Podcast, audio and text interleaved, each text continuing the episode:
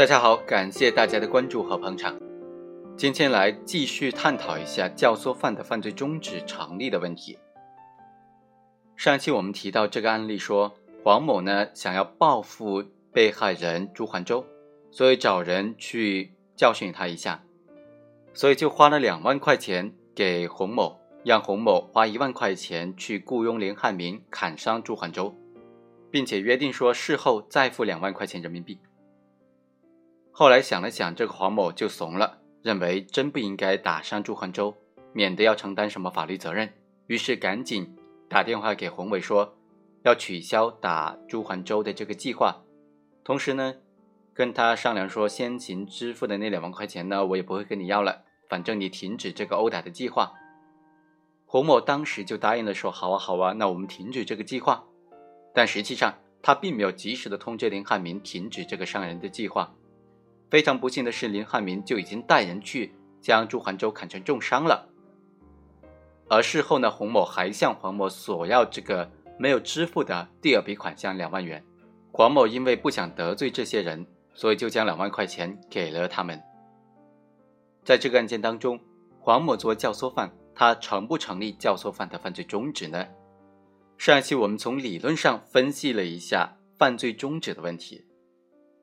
我们得出结论说，在共同犯罪当中，如果教唆犯仅仅是个人表示放弃犯罪，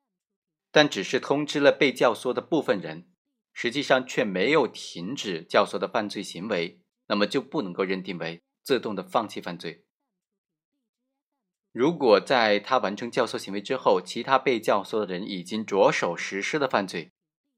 虽然他自己个人呢有终止犯罪的意图。但是没有积极的参与，有效的防止犯罪结果的发生，所以也不能够认定教唆犯的犯罪中止成立。那么在本案当中，黄某的行为究竟构不构成犯罪中止呢？我们来仔细的探讨一下。在这个案件当中啊，黄某他不是自己去亲自实施犯罪，而是以金钱作为交换，雇佣、利诱、唆使被告人洪伟去组织实施伤害他人的犯罪。从而来实现他自己想要实施的犯罪的目的，所以呢，他是在共同犯罪当中的教唆犯。教唆犯一般就是本人不去亲自实施犯罪，而是通过把犯罪意图灌输给其他人，由其他人来具体实施犯罪。所以呢，教唆犯要成立犯罪中止，单单他本人个人主观上消极的放弃犯罪的意图，客观上消极的没有参与到实行犯罪当中，或者。没有给予提前的承诺的帮助或者佣金等等这些行为呢，还不能够认定他成立犯罪中止的，还必须对被教唆的人实施积极的补救行为，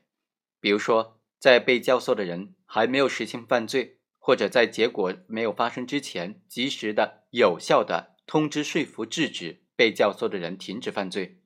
或者是实行犯罪行为，彻底的放弃犯罪的意图。有效的防止犯罪结果发生，这个时候才能够成立犯罪的终止。但是在实践当中，也不排除个别的极端例外，比如说被教唆的人拒绝放弃或者阳奉阴违，仍然继续实施这种犯罪，此时该怎么定性呢？本案就属于这种情形。这种情形呢，应当视为被教唆的人已经是单独的决议犯罪，教唆的人成立犯罪的终止。所以我们认为啊，教唆犯要构成犯罪中止，他在教唆的预备阶段，只要放弃犯罪的意图就可以了。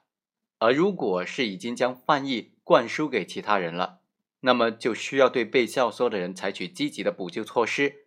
从而有效的防止犯罪结果的发生。具体来说，在被教唆的人实施犯罪预备之前，教唆犯只有在劝说被教唆的人放弃犯罪意图的情况之下。才成立犯罪中止。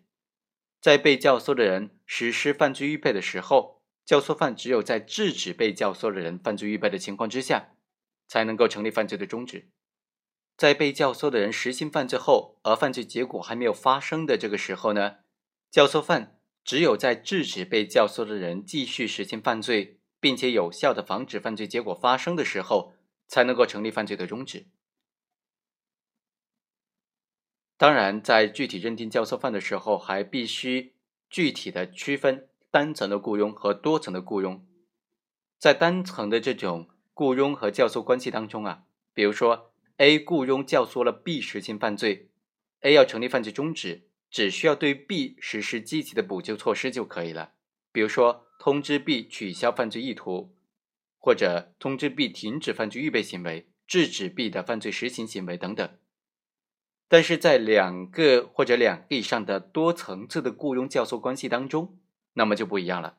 比如说，A 雇佣教唆了 B，B 又实施这个被教唆、被雇佣的犯罪行为的时候，又雇佣教唆了 C。这个时候啊，认定第一雇佣教唆人 A 需要对谁来采取这个积极的补救措施，才能够成立犯罪中止呢？我认为，在这种情况之下，还需要考虑 A 对他的下家 B 再进行雇佣和教唆的情况是否明知，来做出区分的判断。如果 A 对于他的下家 B 在雇佣教唆 C 来实施犯罪的情况是明知的，那么 A 要成立犯罪中止，按照犯罪中止彻底性的要求，A 必须对他被雇佣的 B 和 C 同样都采取积极的补救措施，至少要确保。B 能够及时的有效通知说服制止 C 来停止犯罪预备，或者制止 C 的行为产生的犯罪结果，否则实际犯罪行为和犯罪结果发生，那么 A 也应当承担相应的刑事责任，不成立犯罪的中止。在本案当中，黄某同意洪某负责组织对被害人实施伤害行为，这应当视为教唆行为已经实行完毕了。之后。洪某为了实施黄某所雇佣的犯罪，又雇佣了林汉民，林汉民又雇佣了其他人进行犯罪的预备活动，这显然是一个多层次的雇佣教唆关系。对此，黄某应当是知情的。这一点可以从洪伟对黄某提议说找人把被害人打一顿的这个提议里面呢，可以清楚明确的反映出来了。之后，黄某主观上因为害怕打人的后果而决定放弃这个伤害的计划。客观上也确实两次打电话通知洪伟要放弃伤人的行为，并且呢就之前所支付的这个犯罪的佣金做出的处分处理。从表面上看，黄某对于他直接雇佣教唆的人已经实施了这种积极的补救措施，貌似可以成立犯罪中止。而且伤害行为和伤害结果的最终发生啊，似乎也只是洪某的怠于通知所造成的。但是呢？黄某是第一雇佣教唆人，对于洪某的再雇佣情况是知情的，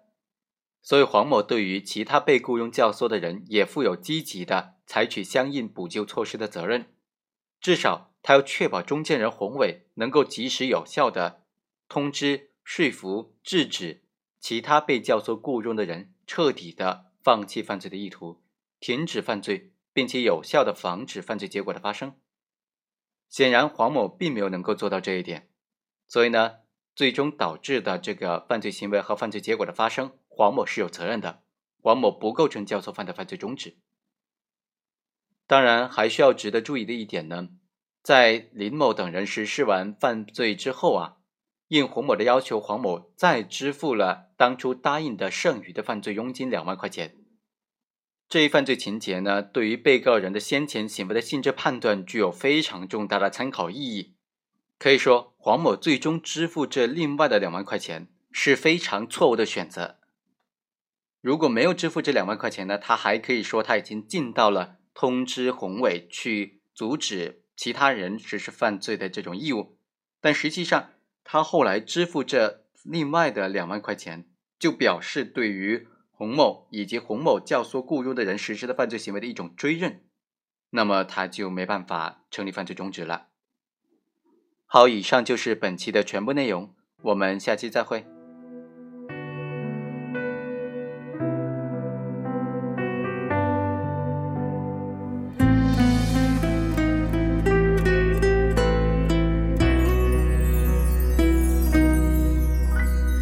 有些时候，我的诉求不过是在你怀里逗留，干一杯酒，浇走忧愁，看相思慢慢爬上头。